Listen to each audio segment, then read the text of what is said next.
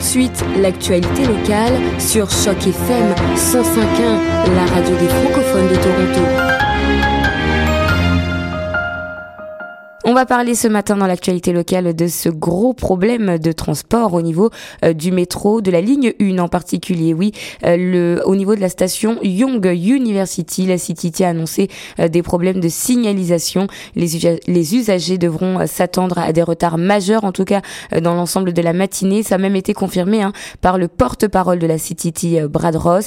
Il incite même certains usagers à se tourner vers un autre moyen de transport, si possible. Par ailleurs, le service du métro est suspendu entre les stations Lawrence West et Saint-Georges. Des autobus font la navette entre ces stations. La ligne du métro 2 est aussi touchée étant donné que la CTT détourne des rames de cette ligne pour accroître le nombre de rames en service sur la ligne 1. On va parler de ce sujet euh, qui fait beaucoup de bruit, en tout cas ces derniers jours, un peu partout dans le monde. Ottawa a décidé de riposter en imposant des surtaxes au niveau euh, des tarifs sur l'acier. C'est en réponse à la décision de l'administration Trump euh, par rapport aux tarifs douaniers sur l'aluminium et l'acier canadien. Le gouvernement de Justin Trudeau a décidé de répliquer. Il y a une conférence de presse hier après-midi où, où la ministre des Affaires étrangères, Christia Freeland, a donné les détails des mesures de représailles.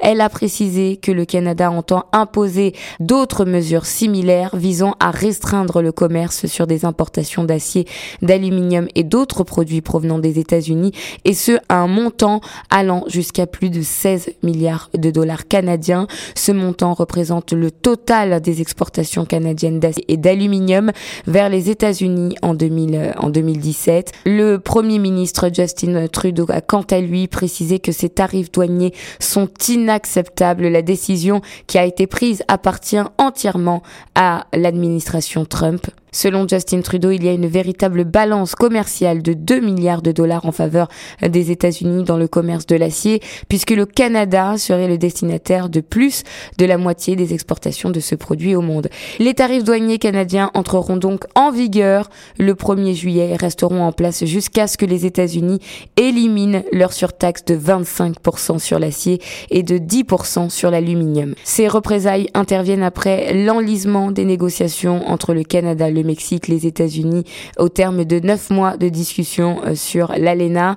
Euh, Justin Trudeau affirme avoir parlé avec le président Trump la semaine dernière. Il lui a proposé de se rendre à Washington pour régler les derniers détails de l'ALENA puisqu'on avait sur la table les grandes lignes d'un accord décent qui était euh, gagnant-gagnant selon le premier ministre canadien. On va parler de ce fait divers avec Israel Edwards, ce jeune homme de 18 ans qui a été victime du 37e meurtre de l'année à Toronto. Les policiers ont dévoilé l'identité du jeune homme tué mercredi soir à la place Young Dundas au centre-ville. Il s'agit donc euh, d'Israël Edwards, de 18 ans. Il est euh, de Pickering. À leur arrivée sur les lieux, les policiers ont trouvé la victime blessée par balle. L'homme a été euh, transporté d'urgence à l'hôpital où il a succombé à ses blessures la police continue de rechercher euh, le suspect ou les suspects, mais n'a pas donné plus d'indications pour le moment. Selon les enquêteurs, nombre de personnes présentes sur la place Young Dundas mercredi soir ont quitté les lieux en courant à cause de la fusillade. Les policiers appellent ces témoins potentiels à communiquer avec eux. Un drapeau autochtone flotte désormais devant l'hôpital de Thunder Bay. Le centre régional des sciences de la santé de Thunder Bay a procédé mercredi au lever du drapeau de la Première Nation de Fort William dans la cour de l'hôpital. L'administration souhaite ainsi montrer son respect pour cette communauté et reconnaître que l'hôpital a été bâti sur le territoire traditionnel du peuple Ojibwe. Jean Wack, qui est PDG du centre régional des sciences de la santé de Thunder Bay, a dit qu'il est temps de trouver une façon de rendre hommage aux communautés euh, autochtones. Il espère que cela va aider à montrer euh, que euh, le pays respecte l'histoire et la culture autochtone. Toujours selon les propos du PDG, il y a plus d'un patient de l'établissement sur cinq qui est autochtone. On va parler de ce fait divers euh, puisque vous connaissez le nom de Délène Millard. Il avait été accusé du meurtre de son père.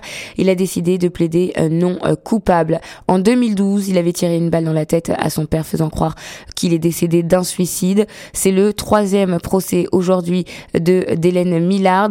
C'est le troisième procès de Délène Millard qui s'est ouvert jeudi à Toronto devant la juge Maureen Forrestill. L'homme de 32 ans avait déjà été condamné à deux peines consécutives de prison à vie pour le meurtre de Tim Bosman et celui euh, de Laura Babcock. La mort de Wayne Millard, un propriétaire de euh, compagnie d'avions de 71 ans, avait d'abord été considéré comme un suicide.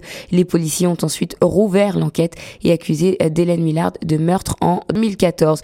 Beaucoup d'éléments sont venus s'ajouter au dossier de Dylan Millard, notamment l'intervention de Janet Campbell, une cousine et une amie de cœur de Wayne Millard. Elle a été la première personne à témoigner à la barre. Tout porte à croire que cette affaire est très loin d'être terminée. On va en entendre parler encore à nouveau, je pense d'ici à quelques jours. Voilà pour l'actualité locale. Je vous propose de continuer tout de suite en musique sur les ondes de choc FM 105.1. Restez avec nous.